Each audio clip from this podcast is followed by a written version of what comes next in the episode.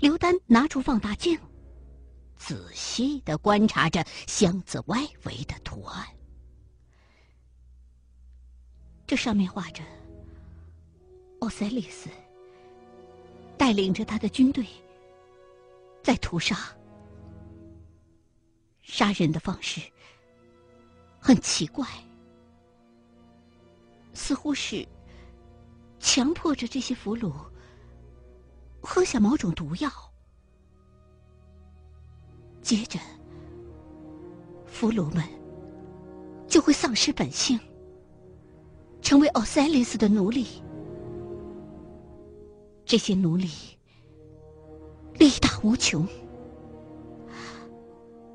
而且没有影子。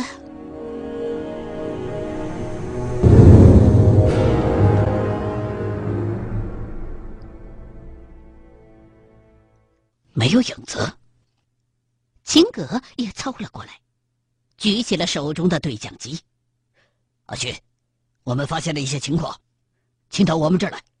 从咱们进来的地方往东北方向，我们也发现了重要的情况。对讲机里也传来了艾尔逊的声音。我们发现了一个通往地下的通道。通往地下。我们发现了一个铁箱子，箱子表面的内容好像跟阿朗哥的诅咒有关。你们先来一下，那个通道，咱们一会儿一块儿过去。要不要，咱们先把这口铁箱子给打开？不行，这个先得让刘先生看一下，是否能打开。经历了上次那些事儿之后，秦格也心邪了，认为这种东西还是找老刘头先确定一下比较好。大约过了十几分钟。老刘头和艾尔逊一路小跑进了屋，然后，老刘头拿着罗盘，围着这口铁箱子看了半天，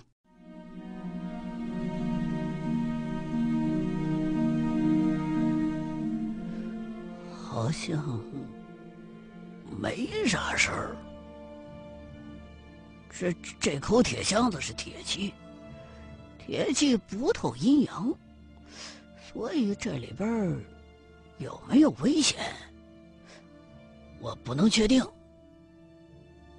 我来打开它，大伙听。艾尔逊上前就要开箱子，等等。老刘头凑到了艾尔逊跟前，抓出一把铜钱儿来，在地上摆了一个奇怪的图案，又从布兜子里。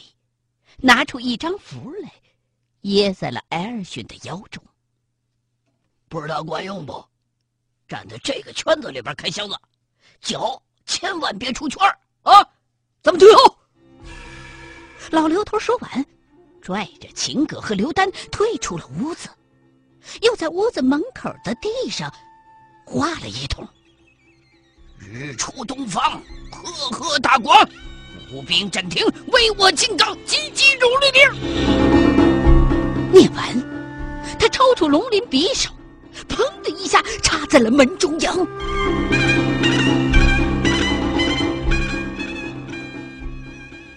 你画的是什么呀？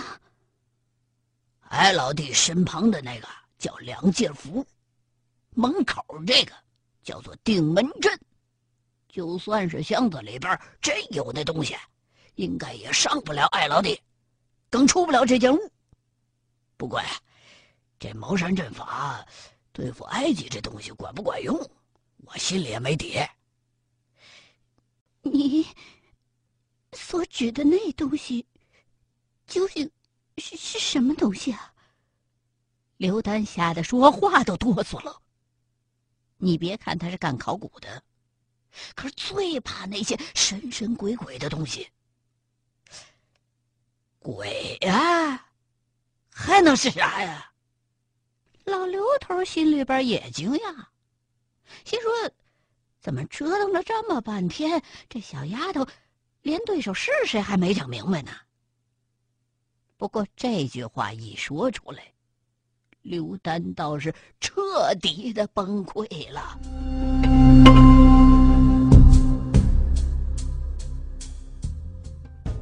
站在枕圈当中的 L 勋蹲下身子，先是取出了护目镜和防毒面具。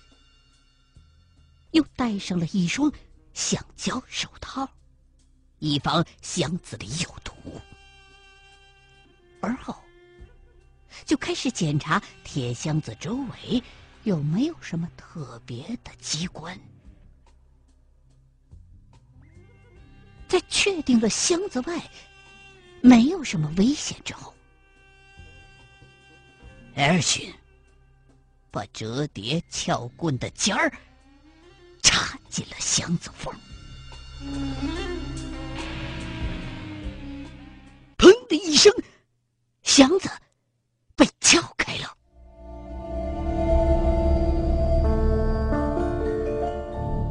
箱子里。放的是一个死人的头骨和一卷羊皮，羊皮缺了一块，看形状就是孙婷拿的那块，可以肯定，孙婷。打开过这口箱子，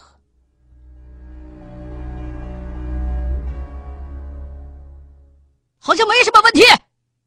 艾尔逊冲门外的那几个人喊着：“这口箱子，孙少爷他们打开过。”随后进来的老刘头看了看罗盘，罗盘上的指针没什么动静，确实没什么问题。走吧，大伙儿进来。刘丹走到铁箱子旁，伸手取出了那块羊皮。天哪！这个庄主是个盗墓贼。你怎么知道？人家这叫科学研究。老刘头嬉皮笑脸的逗着刘丹：“这不是盗墓。”纯粹是为了研究。这张羊皮上记录着不下十五座金字塔的内部结构，这里还记录着从各个金字塔里都偷了什么东西。刘丹瞥了一眼老刘头，气得满脸通红。这是胡夫的，这是杰德卡拉的。天哪，连图腾卡蒙的金字塔，他也光临过。这是哈弗拉的。咦？怎么了？孙婷撕下的，也是哈弗拉金字塔内部的结构图。这张羊皮上也有。这个盗墓贼为什么要把哈夫拉金字塔的结构图画两遍呢？而且，孙婷为什么要撕走其中的一页呢？刘丹一脑门子的问号。快把孙婷包里那张羊皮给我看看。艾尔逊从包里取出了孙婷身上的羊皮地图，递给了刘丹。我的天！刘丹倒抽了一口凉气，瞪大了双眼，简直难以置信。怎么了？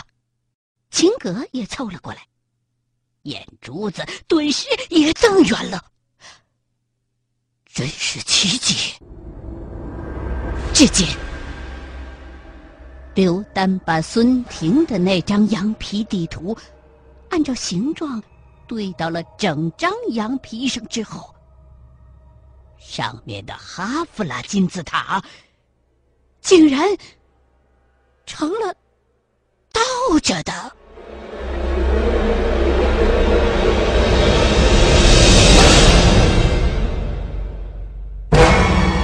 这是怎么回事？倒金字塔？这是这这不是哈弗拉的金字塔，这是戴德弗拉的金字塔，通往冥界的阶梯。金字塔被埃及人认为是通向天空的梯子，法老认为死死后可以通过金字塔登上天空。刘丹的语气有些急促，甚至一时之间已经组织不出来什么连贯的话了。我来替你说，秦葛毕竟是经过大风大浪的人，意想不到的事儿见得多了。法老要是想上天的话，金字塔就要建在地面上，当成是往上爬的梯子。法老要是想入地的话，金字塔就会倒过来，建到地下，当成是入地的梯子。而戴德弗拉，如果真像传说当中的那样，是阿努比斯的儿子，他死后肯定是要回地狱去。所以，他的金字塔是个倒金字塔，而且建在地下，是这样吧？对，我我想说的就是这个。而且，按照这张羊皮上的文字记载，戴德弗拉的金字塔就在阿朗格城的下面，内部的结构和哈弗拉的金字塔。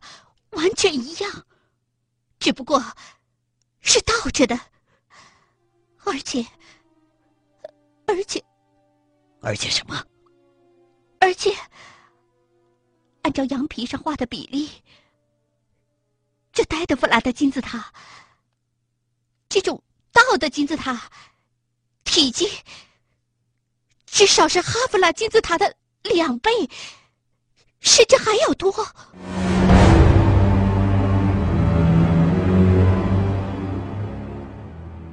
箱子里有字，在一旁检查箱子的艾尔逊忽然喊了一声：“盖子里面刻着字。”啊，对，你看这什么意思？打扰法老宁的人，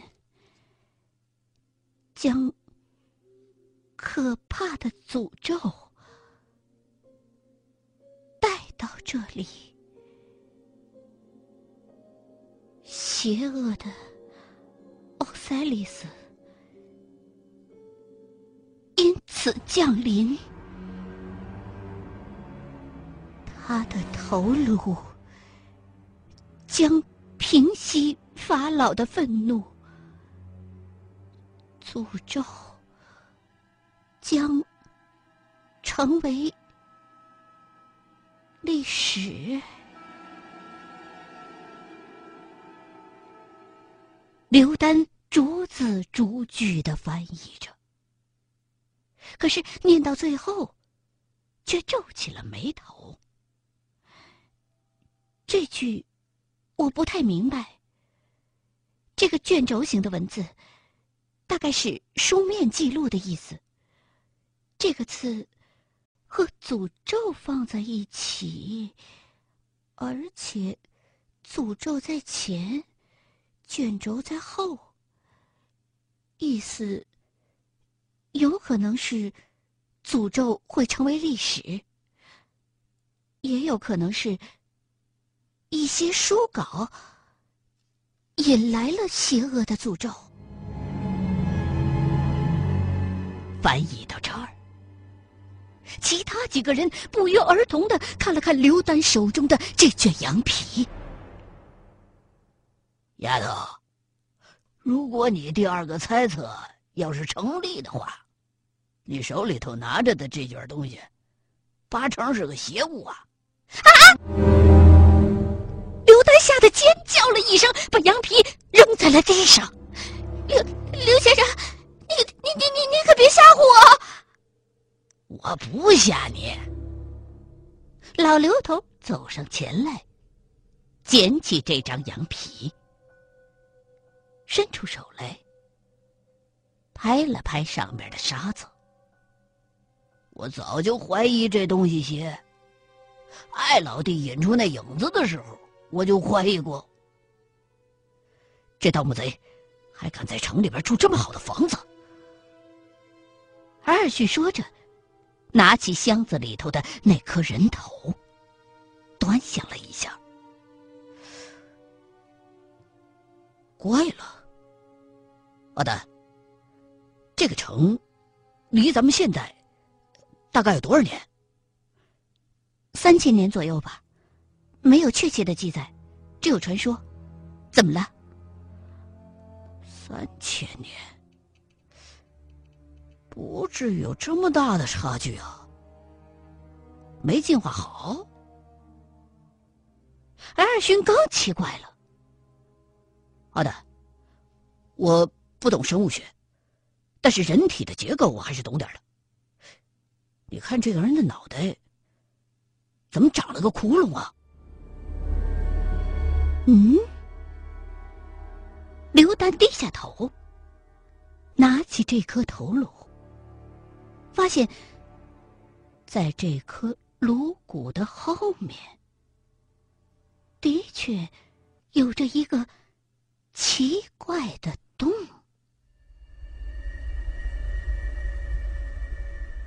直径大概跟子弹差不多。洞的边缘很光滑。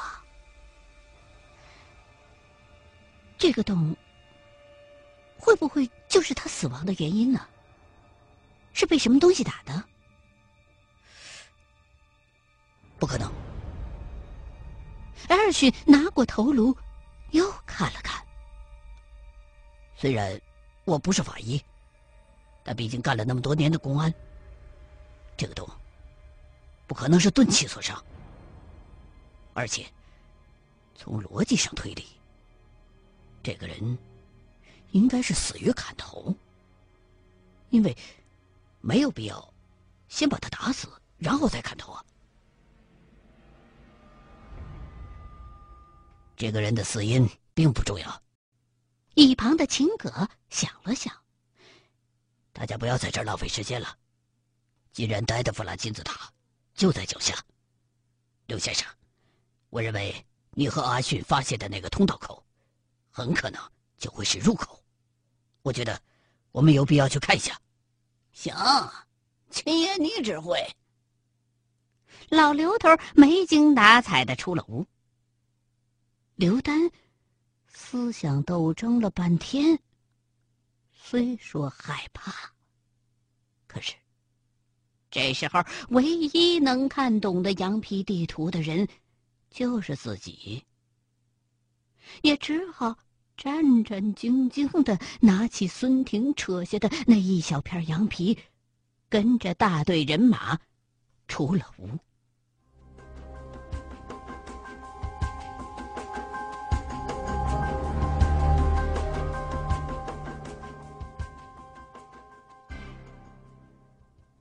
几个人来到了一处宽敞的大房间里。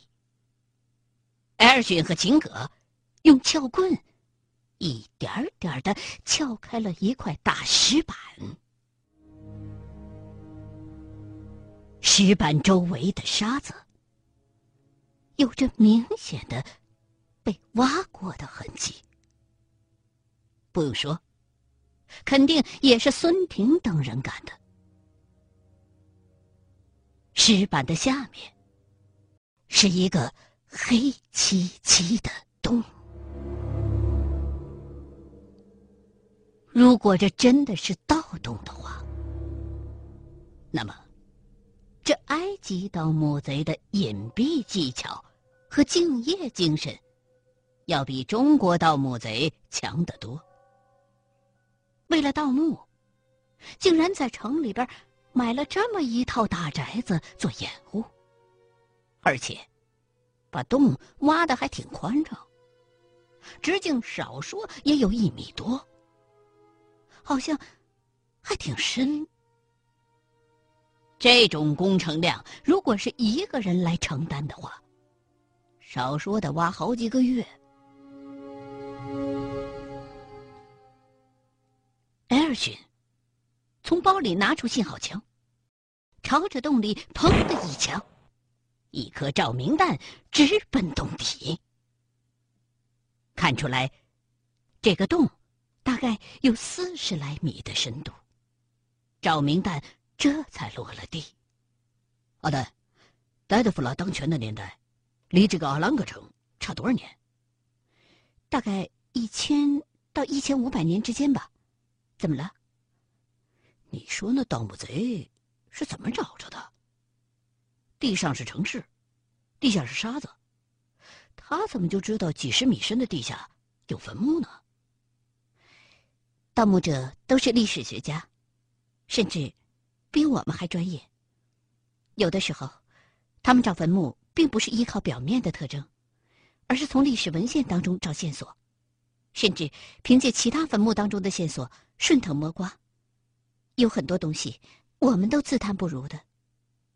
说到这儿，刘丹不禁露出了一脸无奈的表情。是，人家也得搞科研呢，对不？老刘头也来劲儿了。我先下，秦教授，你看我信号。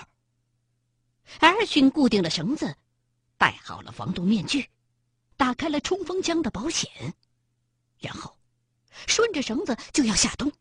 啊，等等！老刘头从布兜子里边掏出来一个小盒子，从中拿出一块品相极烂的玉佩，挂在了艾尔逊的脖子上。这回下去吧。你要是感觉不对劲儿的话，就把这块玉佩给掰成两半记得不？嗯。艾尔逊点点头，还是顺着绳子往下爬